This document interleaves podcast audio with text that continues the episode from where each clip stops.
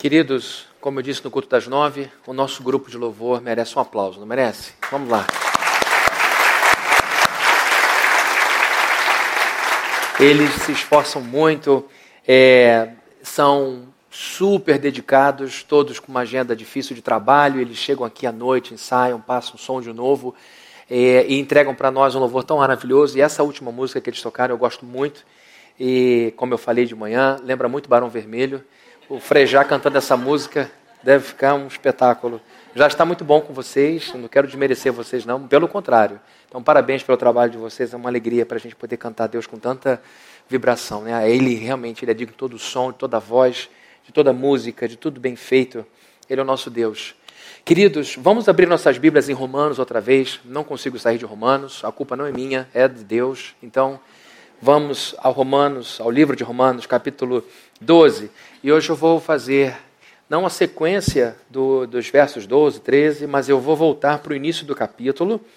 E com a ajuda do Espírito Santo, eu, eu vou expor apenas um verso, porque não tenho tempo de expor os dois.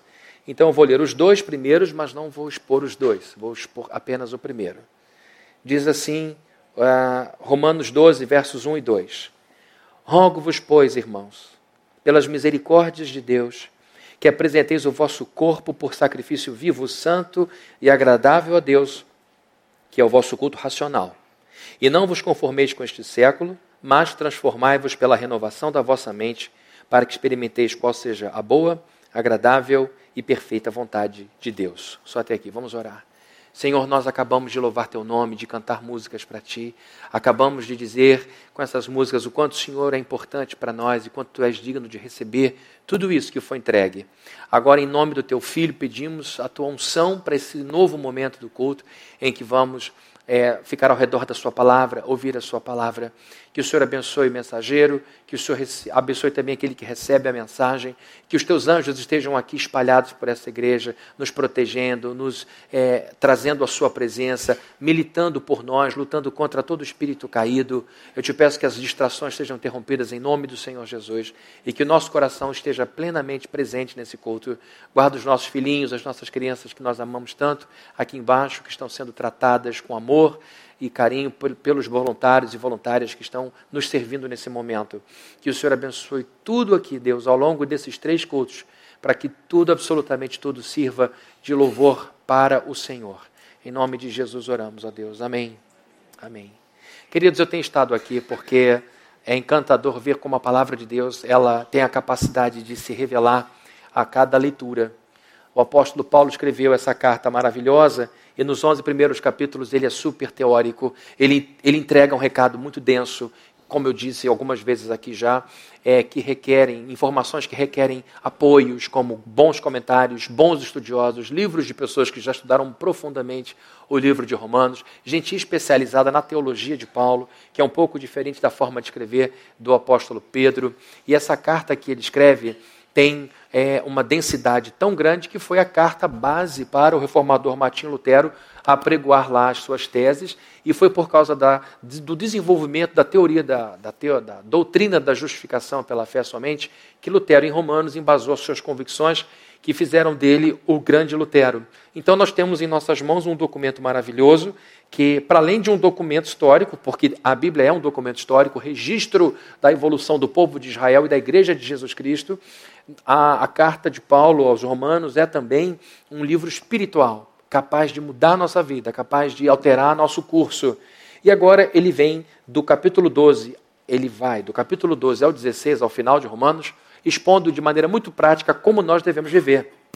Como um bom pastor, ele estava interessado na vivência de seus ensinos. E quando ele começa esse capítulo, ele faz um rasgo, ele faz um corte, ele muda a ênfase dele, saindo da parte teórica e imediatamente entrando na parte prática. Tanto é que quando ele diz rogo-vos, pois, irmãos, esse pois significa então.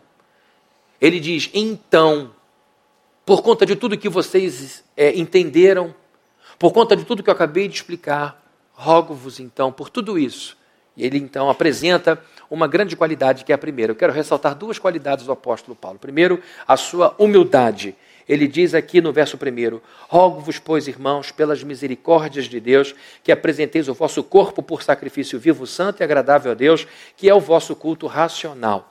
Quando Paulo começa essa segunda parte da carta, mais prática, ele começa de uma maneira muito humilde, rogando a esses italianos, a esses romanos, alguma coisa, pedindo alguma coisa. Só que rogar, a palavra que Paulo usa para o verbo rogar aqui, não é simplesmente pedir. Paracaléu é a palavra que ele usa no grego. E paracaléu significa suplicar, significa implorar. Uma pessoa que suplica, uma pessoa que implora, é uma pessoa cheia de emoção, é uma pessoa que se põe de maneira muito profunda num pedido. E aqui o apóstolo Paulo, esse grande homem de Deus, se põe diante de uma igreja que não foi plantada por ele, ninguém sabe, na verdade, quem plantou, como ele foi plantador de algumas igrejas, explicitamente o, o, o, o realizador de alguns trabalhos, como Coríntios, ele falou: vocês são a coroa do meu ministério. Aqui no livro de Romanos, o que os historiadores dizem é que provavelmente os plantadores dessa igreja foram crentes que estiveram presentes no dia de Pentecostes, em Atos 2. Nós lemos lá que na Páscoa havia cristãos, havia judeus vindo a Jerusalém de todas as regiões do mundo e que testemunharam o nascimento da igreja, o dia em que o Espírito Santo foi derramado sobre todas aquelas pessoas. E aí, queridos, nós encontramos uma. Eu fiquei sem o meu retorno aqui, Rafa. Aqui, ó, perdi. Eu preciso dele depois, senão à noite eu não pego. Se cortou, foi pilha. Deus abençoe vocês. Até semana que vem. Eu vou sem. É, então, nós encontramos provavelmente na vida desses irmãos que estiveram em Jerusalém o nascimento da igreja romana. Voltaram para Roma com uma um coração transformado. E aí plantaram essa igreja. E Paulo escreve essa carta e logo de cara ele mostra a sua humildade, fazendo uma súplica. E quem era Paulo a essa altura? Paulo era o compositor de quase 50% do Novo Testamento. O apóstolo Paulo estava compondo uma carta, estava escrevendo, melhor dizendo, uma carta, estava desenhando o que nós teríamos como a segunda metade do cânon. Do cânon do Novo Testamento, nós no Antigo Testamento temos 39 livros, no Novo Testamento 27. Dos 27 livros do Novo Testamento, 13 são escritos pelo apóstolo Paulo. E ainda há um debate para saber se, se Hebreus é ou não, se é dele ou de Apolo. Então, queridos, nós encontramos nesse sujeito alguém que escreve praticamente a metade de tudo que nós temos no Novo Testamento. Quando você fala de volume, nós temos, por exemplo, um grande escritor do Novo Testamento que é Lucas. Lucas escreveu o Evangelho, o maior de todos, e ele escreveu é, também o livro de Atos. Só nesses dois livros o Lucas já tem título para escrever muita coisa. Só que em termos de cartas pastorais, cartas eclesiológicas e carta, uma carta pessoal que é de Filemão, ninguém supera o apóstolo Paulo. Então, vemos uma pessoa como ele que escreve praticamente metade do que temos aqui como Novo Testamento. Com certeza, Paulo foi o maior missionário entre os apóstolos. Paulo viajou mais do que qualquer outro apóstolo. Paulo era provavelmente um companheiro de viagem difícil. A primeira viagem de Paulo quem era o companheiro dele? Barnabé. Barnabé era o tutor inicial dele. Quando Paulo se converte, ninguém queria conversa com ele porque achava que ele era perseguidor, que ele estava blefando, que ele não tinha convertido coisa nenhuma e que ele queria matar as pessoas. Então ninguém abria a porta da casa para fazer uma reunião, um PG com Paulo, porque o pessoal diz: olha, vai ser o nosso último PG, Paulo está vindo aí para matar a gente. Até que Barnabé conversa com ele, ouve a história e apresenta ao apóstolo Paulo, Saulo ainda, aos apóstolos. Os apóstolos entendem que não era mais uma ameaça, era um irmão. Então, evidentemente que Paulo tinha com Barnabé uma dívida muito grande por causa dessa essa introdução na vida apostólica. Só que a primeira viagem de Paulo com Barnabé tinha um outro membro nessa equipe que chamava Marcos, que escreveu o Evangelho de Marcos, que é, na verdade, o Evangelho do apóstolo Pedro. Então, quando Marcos está em viagem e eles fazem logo uma esticada de um lugar para outro, a Bíblia diz que Marcos desiste da viagem e vai embora. Aquilo deixou Paulo muito aborrecido. Tão aborrecido que quando foram fazer a segunda viagem, Barnabé estava lá sentado com ele, de novo na mesa, e pensando como seria a viagem, Barnabé diz: Olha, eu vou ter que passar um WhatsApp para o Marcos dizendo que a gente vai sair daqui, eu vou comprar o bilhete. E Paulo diz: Não, não, não, não. Você não vai chamar Marcos, não. Fala, por que não? Porque Marcos abandonou. Eu não confio mais nele. A gente faz provisão, a gente tem, a gente compra passagem mais barata que não é reembolsável, ele fica abandonando, não tem como, não vai. Aí Barnabé falou: Senhor, eu não vou, então eu vou sem você. Na minha Bíblia está desse jeito. Eles brigaram de tal maneira que um fez zig e outro fez zag. Eles não continuaram caminhando. Paulo vai embora com outro parceiro, Silas. E aí ele vai fazer a segunda viagem missionária. Quando ele escreve a carta aos Romanos, Paulo está fazendo a terceira viagem missionária, só que sozinho. Ninguém aguentava mais viajar com ele. Ninguém queria mais companhia, porque Paulo era esse sujeito obstinado. O apóstolo Paulo ele não parava por nada. Tomava surra, era linchado, passava por um monte de situação e ele ia embora. E ele não parou, não deixou de ir, mesmo com o abandono depois do seu grande companheiro Barnabé, e depois não sabemos por que razão foi sem o Silas. Então, estamos diante de alguém que escreve metade do Novo Testamento, um missionário incansável que sobreviveu a linchamentos. O apóstolo Paulo apanhou, numa certa ocasião, tanto que ele foi arrastado para fora da cidade como que morto. Queridos, ninguém vai seguir um líder que fala de coragem, mas na verdade é um covarde. Ninguém segue alguém que se propõe a liderar que não seja exemplo para alguma coisa, porque as pessoas não acreditam. É evidente, essa coisa de lidere pelo exemplo é uma, é uma frase relativamente nova na liderança, mas sempre foi a verdade. Os grandes líderes dão um exemplo, vão primeiro. Jesus é o maior de todos os exemplos. Tudo que ele ensinou, ele viveu. Então, quando Paulo fala alguma coisa, quando Paulo escreve alguma coisa, as pessoas estão vendo ele pregando e estão vendo a testa cheia de cicatriz. Foram as pedradas que ele tomou. E ele chega ao ponto de usá-las, as cicatrizes, como motivo para não receber mais as notícias de picuinhas entre irmãos na igreja de Gálatas. Quando ele termina a, igreja de, a carta aos Gálatas, ele dá uma, uma chicotada naquela igreja, que estava tirando a paciência dele. E aí no final ele diz o seguinte: olha, não me aborreçam mais com essas histórias, porque eu carrego no meu corpo as estigmatas, as marcas, as cicatrizes de Cristo. Ele não trouxe lá as marcas da mão de Cristo, das mãos de Cristo da, da lateral. O que ele está dizendo é o seguinte: eu trago no meu corpo as marcas do sofrimento por amor a Ele. Ou seja, enquanto vocês estão em tricas e futricas, eu estou levando pedrada. Eu não tenho tempo para isso. Resolvam-se. Vocês começaram no espírito, agora estão na carne? Que história é essa? Onde vocês caíram? Eu, eu quando tive com vocês, vocês quase arrancaram os olhos para que pudesse ver, provavelmente, algum problema sério oftalmológico. E agora vocês me rejeitam por causa de mestre que ensina coisa da carne, de observar sábado, de guardar sábado, festa, lua. Se vocês vão obedecer a um, vão voltar a obedecer a tudo. A tudo. Então Paulo era um sujeito que, que tinha no corpo muita moral. Era um homem que não se poupou. Ele dizia: o evangelho é mais caro que a vida. Tá bom. Na hora da prática, ele deu a prova. Ele foi linchado, ele apanhou algumas vezes. Então temos um homem que escreve metade do Novo Testamento, um grande missionário, sujeito que ficava em qualquer canto para poder evangelizar as cidades, um sujeito que vai ao martírio e deixa o exemplo, é um sujeito que operava milagre. Numa ocasião, o apóstolo Paulo pregava, pregava, pregava e não terminava. Um sujeito sentado na janela dormiu e caiu e na queda morre. Paulo vai lá, abraça o rapaz, o rapaz volta à vida, um milagre de ressurreição. Paulo era muito cheio de poder.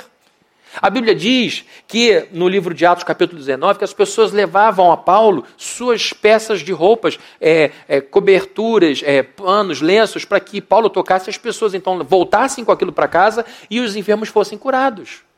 Então temos um homem que escreve metade do Novo Testamento, um missionário incrível, sobreviveu a linchamentos, ressuscitou morto, curava enfermo com peça de roupa de terceiros, uma vida de dedicação a Deus se apresentando como um pedinte, como um suplicante.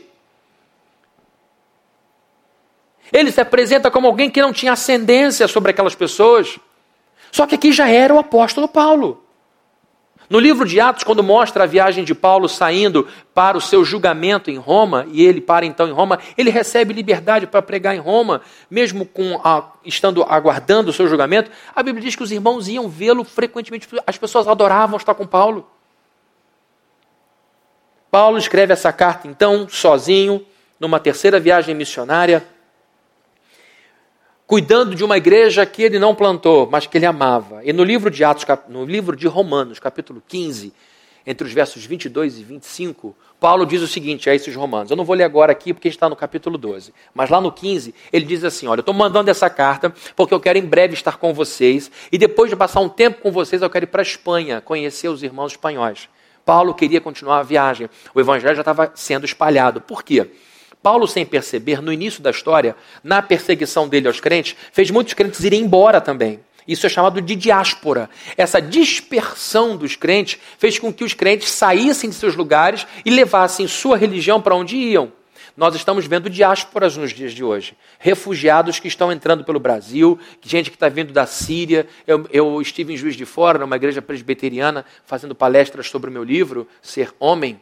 É, e que se você comprar, você ajuda a campanha de expansão. Então, pode ficar à vontade para levar 15 livros hoje, se você quiser. Ah, e aí me apresentaram, foram, me levaram para jantar na casa de uma família síria que estava sendo abrigada por essa igreja presbiteriana. E o único que falava português era o marido e todas as outras crianças tudo falava árabe. E estavam trazendo para Juiz de Fora toda a bagagem da Síria. E esse movimento de refugiados pelo mundo está fazendo com que as configurações religiosas e culturais de vários lugares sejam readequadas. Isso é uma diáspora, é um novo momento. Eles estão tendo que sair da África, estão tendo que sair também do, do Oriente Médio por motivos adversos à sua vontade, alheios à sua vontade. Então, o apóstolo Paulo, sem perceber, quando pressiona a igreja para terminá-la, ele expele, ele poliniza o mundo com cristãos, de maneira que eles se tornam missionários e provavelmente plantaram essa igreja de Roma, essa igreja italiana.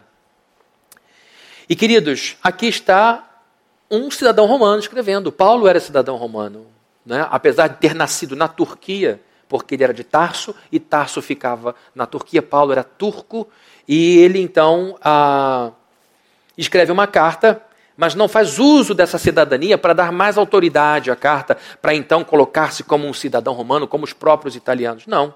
Ele, ele, é bom lembrar que, de modo geral, o italiano, o romano, era muito soberbo porque ele estava no centro do mundo, ele se sentia o umbigo do universo. E ser cidadão romano era muito importante. O apóstolo Paulo, quando estava com Silas na segunda viagem missionária, assim que ele bota o pé no território grego, e ele fica na casa de Lídia, ele então manda uma menina endemoniada ficar quieta, expulsa o demônio de uma garota que era fonte de lucro para algumas pessoas, ele é preso e apanha. Ele e Silas levam uma surra, só que ele estava um cidadão romano. O centurião que cuidava deles era um sujeito aposentado. No dia seguinte, vai ver, de madrugada, perdão, um barulho, uma, uma, um treme-treme. Quando ele chega, não tem mais ninguém, todos foram embora. Quando ele vai se matar, ele ouve Paulo dizendo: Não te faças mal nenhum, estamos todos aqui. Ele entra, ouve o evangelho, se converte. E aí no dia seguinte vem as autoridades. Vamos lá ver o que esses arruaceiros estão arrumando. Aí chegam para Paulo e Silas e descobrem que Paulo era cidadão romano aquilo deixou o pessoal gelado, porque Paulo tinha direito a uma defesa antes de ser sentenciado. Ele foi justiçado naquele momento e as autoridades pediram humildemente para que ele deixasse aquela conta barata. Por favor, vão embora e saiam. Paulo foi embora e com isso ele diz para aquele pessoal lá: os que vierem atrás de mim antes de vocês meterem um chicote neles, perguntam se eles são romanos. Com isso, Paulo abre um, um, um caminho para os cristãos que estavam vindo atrás e ele então preserva os que estão vindo para que não sejam injustiçados como ele foi. Numa outra ocasião, Paulo é amarrado de novo para levar outra chibatada. E ele então, com muita calma, não sei como que ele mantinha essa calma, ele é amarrado no, no tronco e enquanto o sujeito está amarrando, ele diz assim, no pé do ouvido do sujeito, na minha Bíblia tem até a imagem disso aqui, no desenho, no foto não tem. Amigo, ele, pois não, é comum aqui vocês chicotearem um cidadão romano sem que ele seja ouvido antes, o cara? Você é romano? Sou romano. Hum, dá licença, começa a tirar, peraí. Você é romano? Me conta essa história. Sou romano. Isso, isso dá problema. Aí falou, eu também sou romano, o cara quer bater.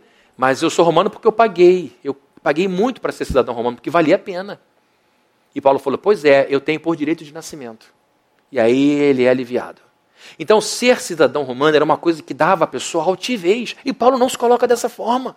Paulo é o cara que escreve metade do Novo Testamento, é o sujeito que é missionário como ninguém, um mártir, um, acima de tudo, um cidadão romano que recebeu como herança de seu pai, como em Atos de 22 a gente encontra, e mesmo sendo apóstolo romano, ele se põe humildemente diante dos outros e faz um pedido: rogo-vos, suplico-lhes, imploro a vocês, pelas obras que eu fiz. Não é isso? Projeta o texto, por favor, aqui, Raquel. Rogo-vos, pois, pelas obras que eu venho realizando nesse mundo como cristão. É isso que ele diz aqui?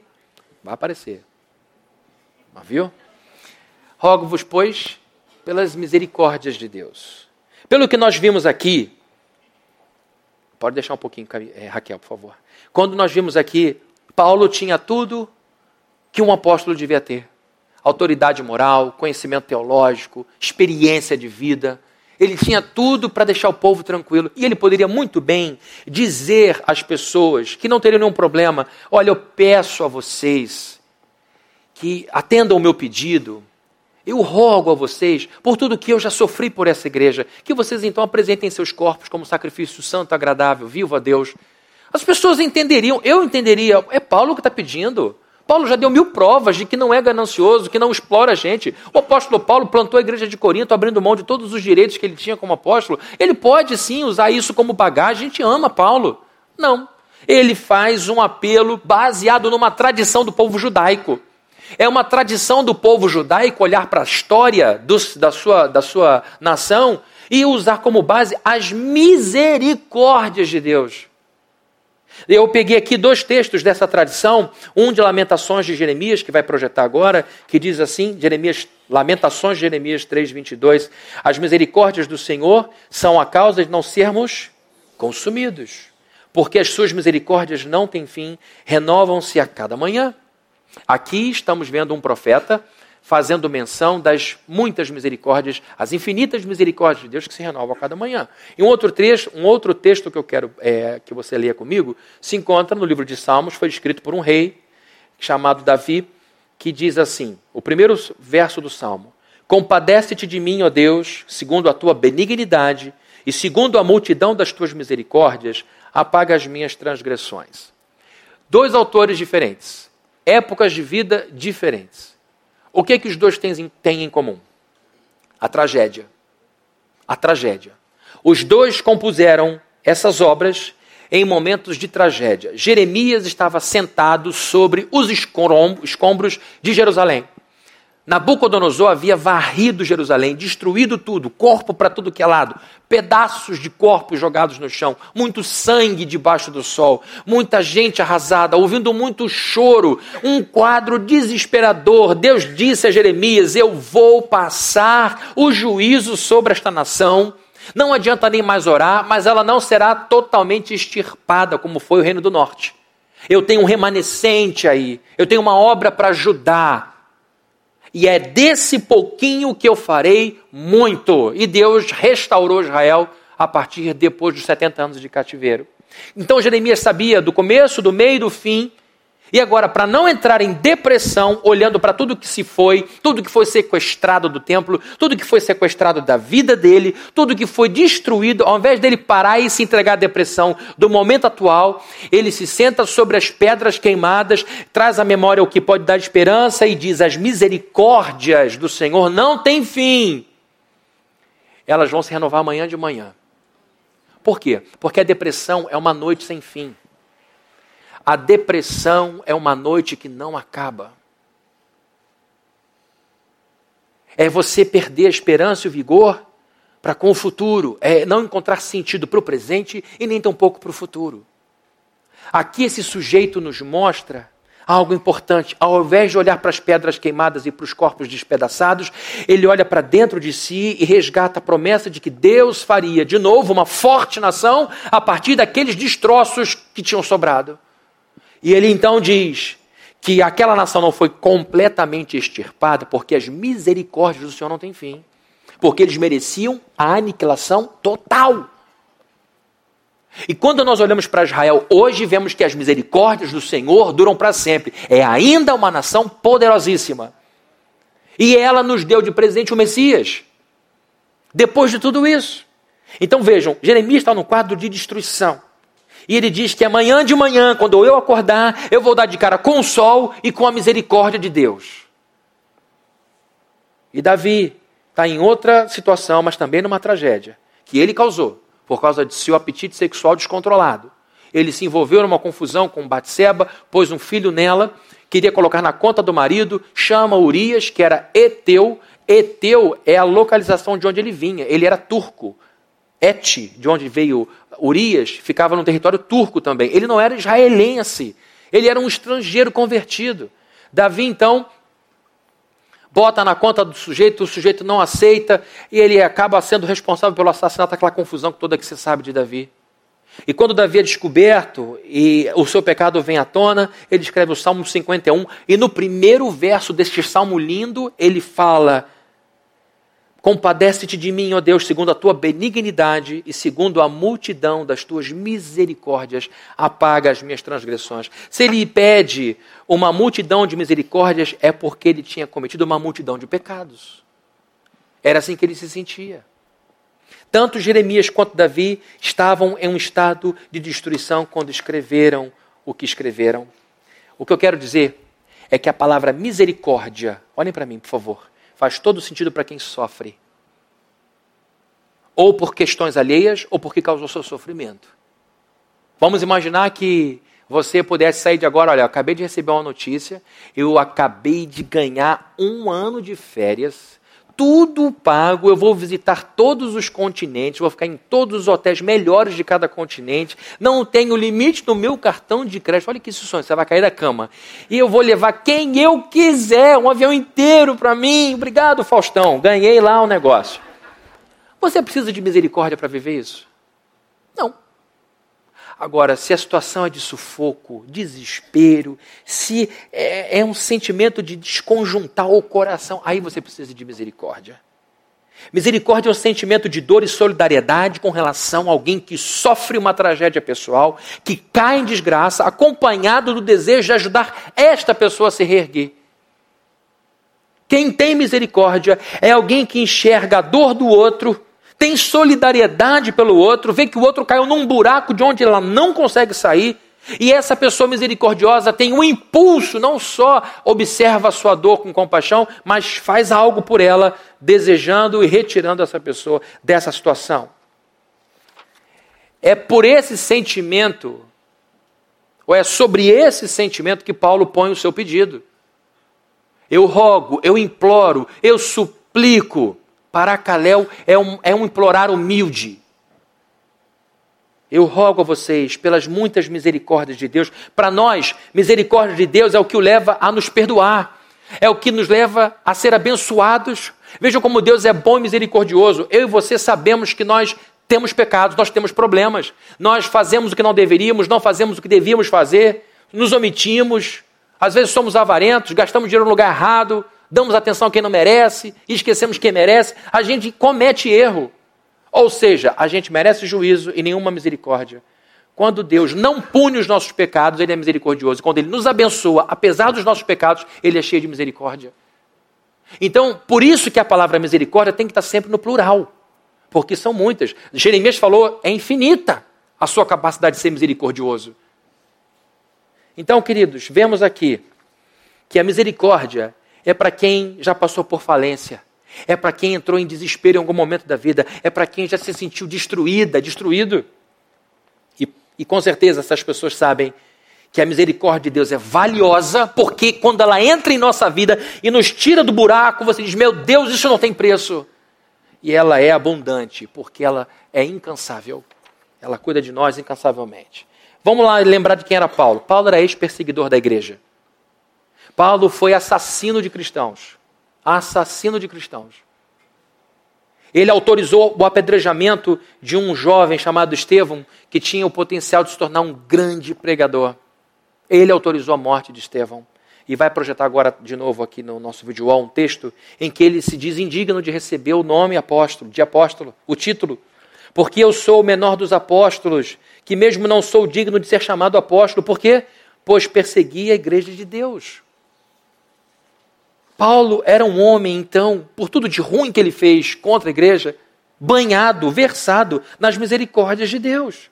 Ele sabia como a misericórdia de Deus era grande, era abundante, quando percebe que as pessoas estavam encostando nele com peças de roupa para que os seus enfermos fossem curados. Ele, ele, ele era um homem inteligente, ele deveria ter os flashbacks dele, pensando: meu Deus, do jeito que eu vivo, eu, eu, o, mal, o bem que eu tenho que fazer eu não faço, o mal que eu não tenho que fazer eu faço, eu sou um miserável, e, e, e mesmo assim as pessoas encostam em mim são curadas, eu abraço o morto, ele volta à vida, eu abro a boca, a pessoa se converte. Tinha nada a ver com. E outra coisa, eu estava matando o crente à beça. E Deus me usa desse jeito, por quê? Porque Ele é misericordioso. Então Paulo faz uso de, de um recurso que era a tradição do seu povo, mas era também parte da biografia da vida dele. Então quero ressaltar primeiramente a humildade de Paulo e no final aqui eu vou fazer algumas aplicações. A outra qualidade de Paulo, virtude de Paulo, bom, boa referência de Paulo vem de sua espiritualidade. Além de humilde, Paulo era muito espiritual. Vejam lá o que diz o verso de número 1, mais uma vez.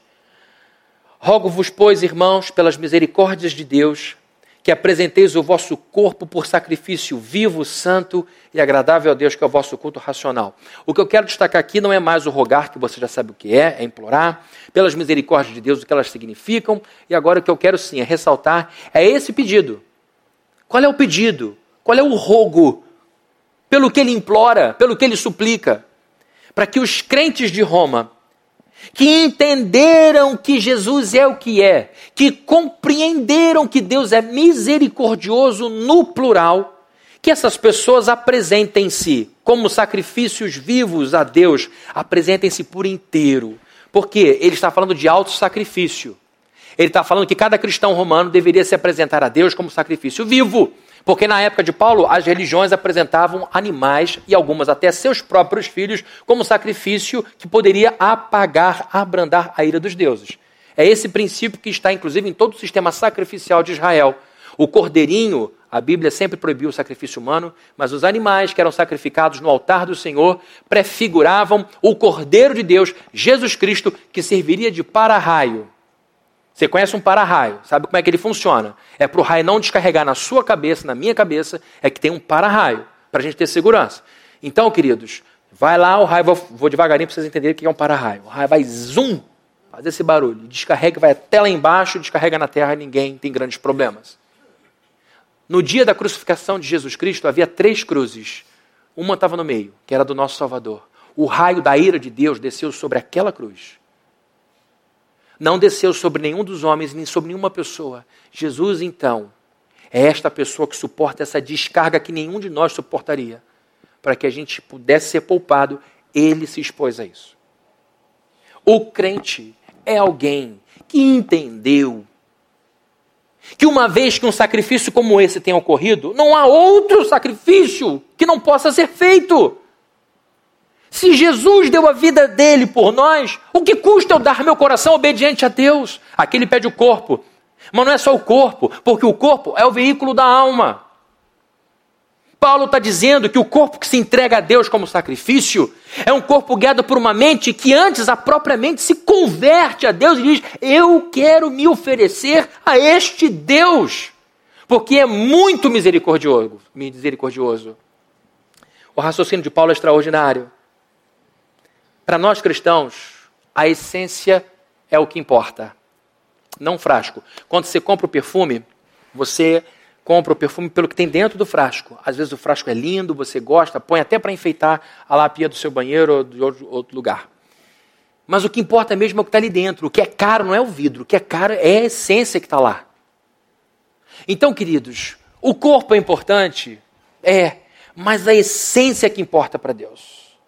É o nosso coração, é a nossa cabeça disposta a colocar tudo que o nosso corpo é e tudo com o qual o nosso corpo interage a serviço de Deus. Não é para você encher seu corpo de gasolina, arriscar um fósforo, jogar fogo, mas é para você colocar na mão de Deus, no altar de Deus, você deitar-se sobre o altar de Deus é o seguinte: faça de mim o que o Senhor quiser. Isso é entregar-se vivo. Por quê? Porque ele é pavio curto? Porque ele é um Deus iracundo? Não, porque ele morreu por mim primeiro, ele sacrificou primeiro por mim. Rogo-vos, pois, por tudo que eu expliquei lá atrás, pelas misericórdias de Deus, e nós sabemos como Deus é misericordioso. Você passou pão, é, manteiga no seu pão hoje, mãe, isso é misericórdia de Deus. tá? Não estou sendo piegas, não. Porque tem gente, talvez, aqui nessa comunidade atrás da gente, que não tem o que comer na hora do almoço. Não precisa ir para o Chad e nem para outro lugar. Teu filho não teve o braço decepado pelo Boko Haram, porque Deus é bom. Porque quem pediu vocês nascer lá? Quem aqui escolheu o ventre onde ia nascer? Abrir a igreja de manhã, eu e Viviane chegamos aqui 15 para as 6 da manhã, abrindo a igreja para começar o culto. Tem país que você tem que fazer isso escondido, cheio de código, sem saber se o cara que está sentado ali é um espião ou não. Você traz a sua Bíblia, traz os seus filhos, diz para as pessoas onde fica a plena, tudo. Isto é misericórdia de Deus, porque você poderia ter se convertido num país de severa perseguição. Então, para nós, o que importa é o que está dentro, é a essência, é a cabeça, que diz: O meu corpo é teu, e não só o corpo, mas eu sou todo teu. Pessoas religiosas se preocupam mais com performance. Estão sempre preocupadas em aparentar religião para os outros. Estão muito preocupadas com o porte. Estão muito preocupadas com uma série de coisas que são visíveis. Isto é importante, mas é secundário. Porque a gente pode se importar tanto com o externo e negligenciar o interior. Tem um coração cheio de ódio, cheio de amargura, cheio de raiva, cheio de julgamento, cheio de fofoca, cheio de um monte de coisa errada.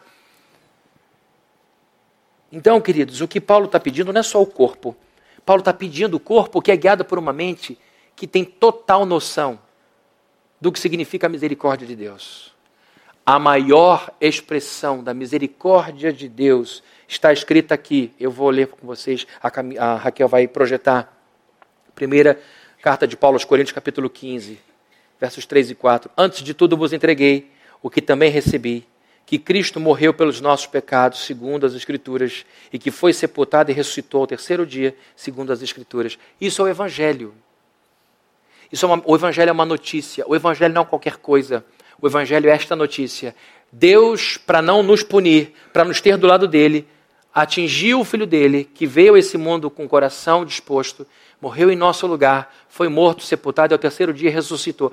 É isto que converte uma pessoa a Deus. Não é a música bem tocada nem um sermão bem pregado. O que converte uma pessoa a Deus é este texto, é a fé na morte e ressurreição de Jesus Cristo. E isso é a maior demonstração de misericórdia de Deus. A maior, a maior, não tem nada igual. A misericórdia. Receber a gente como filho, como filhos adotados, vamos um dia. A gente toma santa ceia, isso aprendi com um pastor agora é, nos Estados Unidos, John Logan, se eu não me engano. Ele pregando, ele ministrou ceia, ele fez uma coisa que eu nunca tinha pensado. Ele pediu para que cada pastor, era uma conferência para pastores, pegasse o seu cálicezinho levantamos o nosso cálice e diz: um dia nós pegaremos o nosso cálice com um novo vinho, levantaremos a Cristo e diremos ao Rei vencedor e bateremos o nosso cálice no dele e diremos: Você venceu, o Senhor venceu. O fato de eu poder sonhar com esse dia em que Ele vai me servir a ceia, em que Ele vai me chamar e vai me tratar como se eu tivesse mérito, só é possível porque Deus é misericordioso. Isto é de quebrar qualquer coração. Eu poder um dia segurar uma taça e encostar na dele, dizendo: Obrigado, meu Rei Salvador. O Senhor venceu a morte e eu estou aqui por tua causa. O meu cálice vai bater no dele. Essa é a maior demonstração de misericórdia. Paulo então diz: olha, olha a evolução de Paulo. Rogo-vos então, por tudo que eu expliquei aqui, do que Cristo é, do que é a eleição, do que é o nosso chamado, que vocês, pelas misericórdias de Deus, que são muitas, que vocês se apresentem como sacrifício vivo a Deus, deitem-se no altar de Deus e digam: Senhor, faça o que o Senhor quiser da minha vida. Eu consagro tudo que eu sou e tudo que eu tenho para ti, para te servir. E ele diz que isso é o que? O vosso culto? Só enquanto eu bebo água? Racional. Eu disse que na hora da oferta, que cultuar a Deus é tributar, pagar a Deus. Por quê? Porque a palavra que Paulo usa para culto aqui é latria. Latria vem de latron, que significa pagamento. Paulo está dizendo que cultuar a Deus é tributar, pagar algo que lhe é devido. Este sacrifício, que é fruto de reflexão, ele morreu por mim na cruz e todo dia ele me enche de misericórdia, então eu vou tributar minha vida a ele, eu vou cultuá-lo. Cultuar é dar a Deus uma atenção que te custe alguma coisa. Por isso o verbo latron. Por isso pagar. Mas não pagamos com, com, com avareza. Nós não pagamos porque, se não pagarmos, vamos ser protestados por Deus. Pagamos porque nos sentimos endividados. Todo mundo aqui que é honesto e honesta, quando olha para Deus, se sente em dívida. Estou certo ou estou errado? Hã? Todo mundo olha para o céu, todo mundo que realmente tem cabeça no lugar, quando olha para Deus e diz: Eu estou em dívida contigo. Porque eu sou muito abençoado. Eu tenho mais que água, mais que pão. Eu olho para os meus filhos, eu olho para a minha casa, eu abro a minha geladeira, vejo sorvete no congelador, gasolina no carro, luz acesa, eu vejo como Deus é bom para mim.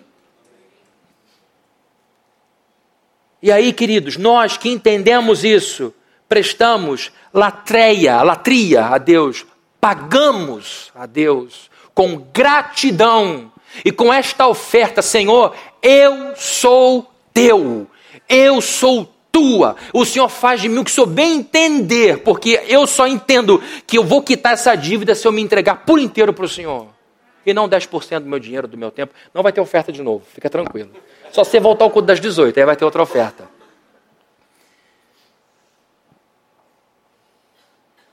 Cultuar a Deus é tributar algo que lhe custe alguma coisa. Quando Davi fez besteira, uma outra situação, e um monte de gente começa a morrer por causa do erro de Davi, ele vai a um campo de Araúna, e com o objetivo de oferecer um grande é, sacrifício a Deus. Ele pega então uma área enorme, procura o dono. Quem é o dono dessa, desse sítio, dessa chácara, sei lá, dessa área enorme? Sou eu, vem aqui então, eu quero comprar isso. Não, meu rei, o senhor é dono de tudo, eu não quero te vender nada, por favor, pegue o que o senhor quiser. E o que, que ele diz para o sujeito? Não vou oferecer ao meu Deus sacrifícios que não me custem nada. Porque cultuar a Deus é dar a Deus alguma coisa que nos vale alguma coisa. Por isso que Malaquias falou: não venham para cá com animal caolho, com bicho doente, porque governador humano não aceita isso. Deus não quer esmola. Você não dá esmola para gente importante, como é que não vai? Como é que vai dar esmola para o rei dos reis? Não vai ter oferta de novo. Mas fique à vontade, tá bom? Se Deus tocar no meu coração com essa pressãozinha que eu estou dando, fique à vontade. Olha a obra aí, ó.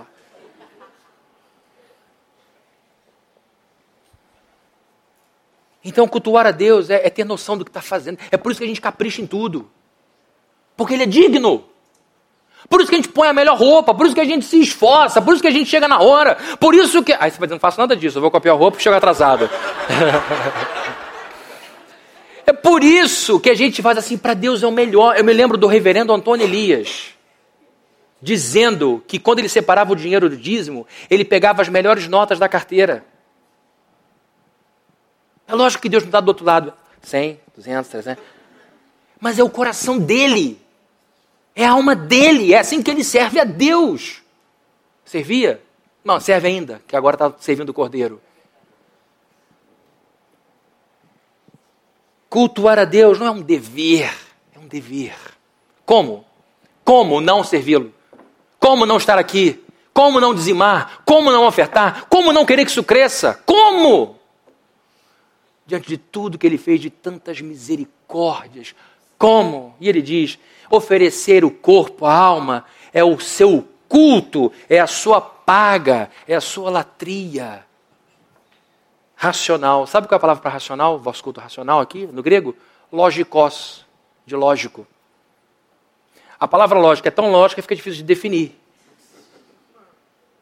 Ele falou: olha, quem entende que Deus é misericordioso tende a oferecer-se por inteiro como sacrifício, e isto é recebido por Deus como um pagamento racional. Porque lógico é aquilo que é correto, aquilo que é acertado. Lógico é aquilo que é conforme o bom senso. Lógico é aquilo que decorre da natureza das coisas. Eu vou dar aqui uns exemplos para você entender o que é lógico. É lógico que uma criança de dois anos não pode tomar decisões por si mesma. É lógico. Tem dois anos. É lógico que um idoso de 95 anos não pode correr como um adolescente de 15 anos de idade. É lógico. É lógico que uma pessoa com 40 graus de febre não pode correr uma maratona. É lógico. Entenderam que é lógico? É lógico que, em virtude das inúmeras misericórdias de Deus que nos ajudam a reconstruir uma família destruída pela traição, é lógico que, em virtude das inúmeras misericórdias de Deus que nos libertam da cocaína, é lógico que, em virtude das inúmeras misericórdias de Deus que fazem homens maduros se tornarem pessoas responsáveis com suas esposas e virilmente cuidarem de seus filhos, é lógico que, em virtude das inúmeras misericórdias de Deus que nos levantam de uma cama encharcada de lágrima de depressão para uma vida cheia de felicidade, é lógico que, em virtude das inúmeras misericórdias de Deus que nos fazem encontrar amor de pessoas que vão dividir a vida conosco e vão dizer: olha, daqui para frente pode confiar em mim, nós vamos construir uma família, eu não vou te trair, vou lutar por você, vou morrer por você, e a gente vai ficar velhinho um do lado do outro. Isso não é fácil de achar. É misericórdia de Deus. Nesse mundo em que todo mundo está batendo cabeça, você tem do seu lado uma pessoa que diz: se mexer com você é comigo, se morder você morde a mim, e a gente vai se entender, e a gente vai ficar velhinho reclamando um do outro, mas a gente vai se guardar até o final, e nós vamos criar uma família maravilhosa que vai nos dar filhos e netos que vão nos encher de alegria. Isso é misericórdia. É lógico que é em virtude das inúmeras misericórdias de Deus que nos inserem numa igreja como essa, onde a gente encontra amigo precioso. Você vivia sozinho, ninguém te ligava, você ligava, a pessoa sumia, eu vou te ligar, você era um solitário. E agora, quando você falta um pequeno grupo, o pessoal te liga e diz: Meu Deus, cadê você? Você até duvida, é de mim que você está falando? Porque ninguém queria você, porque você não tinha nada de interessante para esse mundo. E agora você se sente amado e amada. Tem amigos de verdade, é lógico que, em virtude das inúmeras misericórdias de Deus que fazem você encontrar uma igreja como essa e como outras, lógico, nessa cidade maravilhosa, em que você é valorizado pelo seu caráter, não pelo seu dinheiro ou status. Porque aí fora, em alguns grupos, a gente não serve. Porque não tem dinheiro, não tem status, não presta. Você tem um ótimo caráter, um grande pai, uma ótima mãe, uma pessoa de palavra, mas você não tem saldo suficiente para ser meu amigo. E você não sai em coluna social, não tem amigo importante, então você não presta para mim. Aqui dentro, a gente se esforça para valorizar você pelo que você é diante de Deus. Isso é misericórdia. Aqui você não precisa performar nada, não precisa conquistar nada. Aqui é o lugar dos conquistados. Aqui é o lugar dos conquistados. Nós fomos conquistados. É lógico, é lógico, é racional que as misericórdias de Deus nos levam ao culto, ao pagamento, ao tributo da gratidão. Vocês entenderam? Como? Pensando em tudo isso. E eu dei só uma pincelada. Você deve estar fazendo um monte de link com um monte de coisa na sua vida em que você diz: Meu Deus, como Deus foi bom aqui, como Deus foi bom ali, como Deus me ajudou, quanta misericórdia, é verdade, isso tudo faz sentido para mim, e isso só me resta latria, pagar, é, é, é, é, entender, não preciso de arrepio, embora seja bom, não preciso levitar de um lugar para outro. Olha, Deus me trouxe aqui, eu acordei, eu estava dormindo no meu quarto, estou aqui agora no Fonseca, não sei como vim parar, então quero te dar um recado de Deus. Seria extraordinário ser arrebatado, trasladado, trasladado de uma forma como essa. Mas nós somos as pessoas que entenderam o que Jesus Cristo fez na cruz e por isso somos gratos. Querido, ser abençoado pelas misericórdias de Deus e não oferecer-se a Ele como sacrifício vivo é ingratidão. Se tudo coopera para o bem daquele que sofre por amor a Deus, tudo que de bom acontece na vida de uma pessoa ingrata coopera para o seu mal. Ser abençoado e não viver com gratidão no coração é um perigo. É um perigo, como é um consolo ouvir, meu Deus, eu estou sofrendo, mas eu te amo acima de tudo. É um conforto saber que tudo vai cooperar para o meu bem. Aquele sujeito que diz, olha, não tenho mais onde botar dinheiro, construir um celeiro, segundo, terceiro, quarto, e digo de braço cruzado, aonde mais, eu digo para minha alma, eu tenho o suficiente para o resto da vida. E Jesus diz, louco, você não sabe que hoje vão pedir a tua alma. Ser abençoado e não ver com gratidão é juízo. Juízo. Então Paulo faz um pedido para o qual não tem como dizer não. Faz sentido para você ser crente? Muito, não faz? Você olha alguma coisa dessa que, meu Deus, isso é óbvio.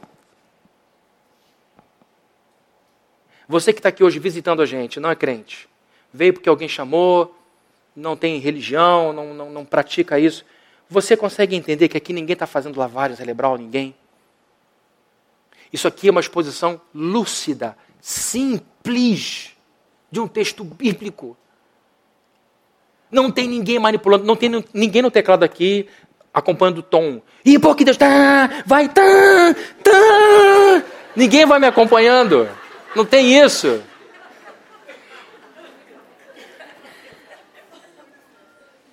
É simples.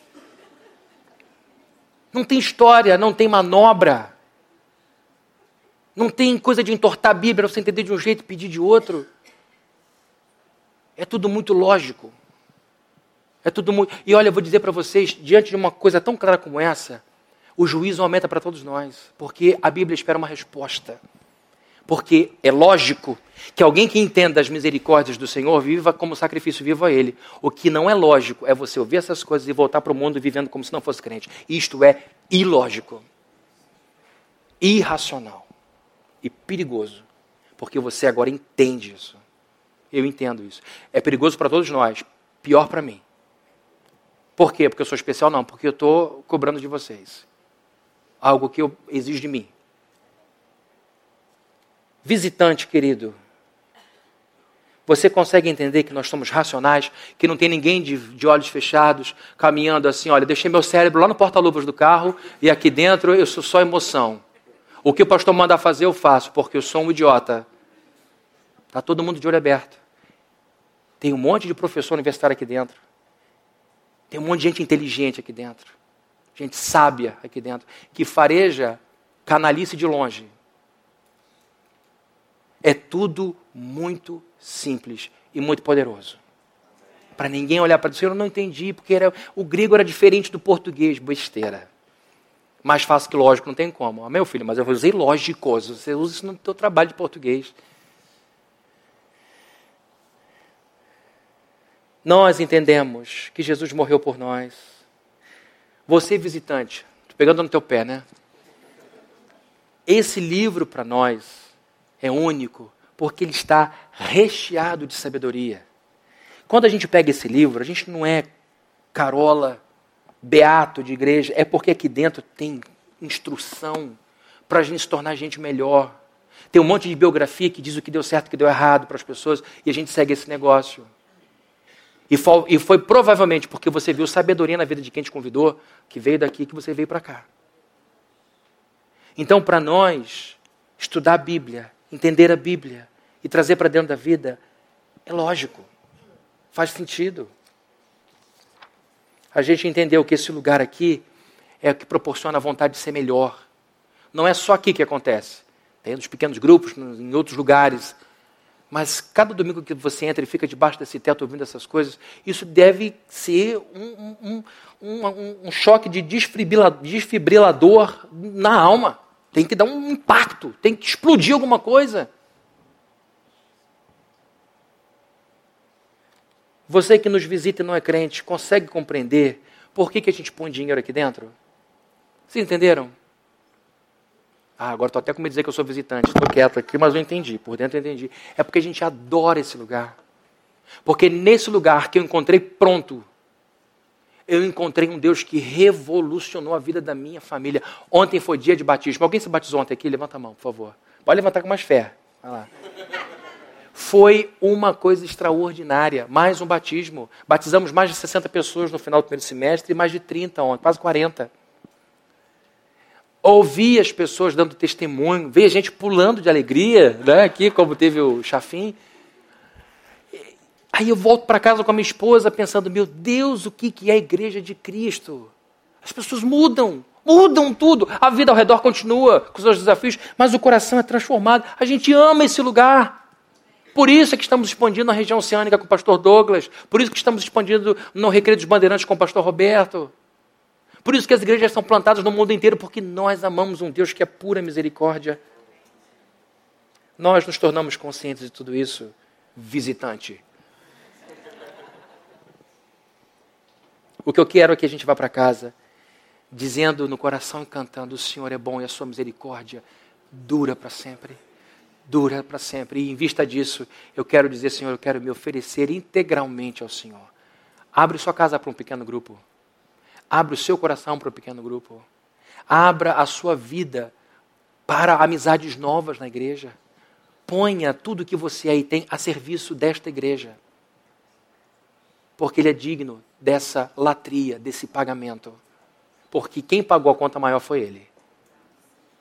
A gente só vai ter que dar gorjeta. Tá bom? Vamos orar? Vamos pedir a bênção de Deus? Senhor querido,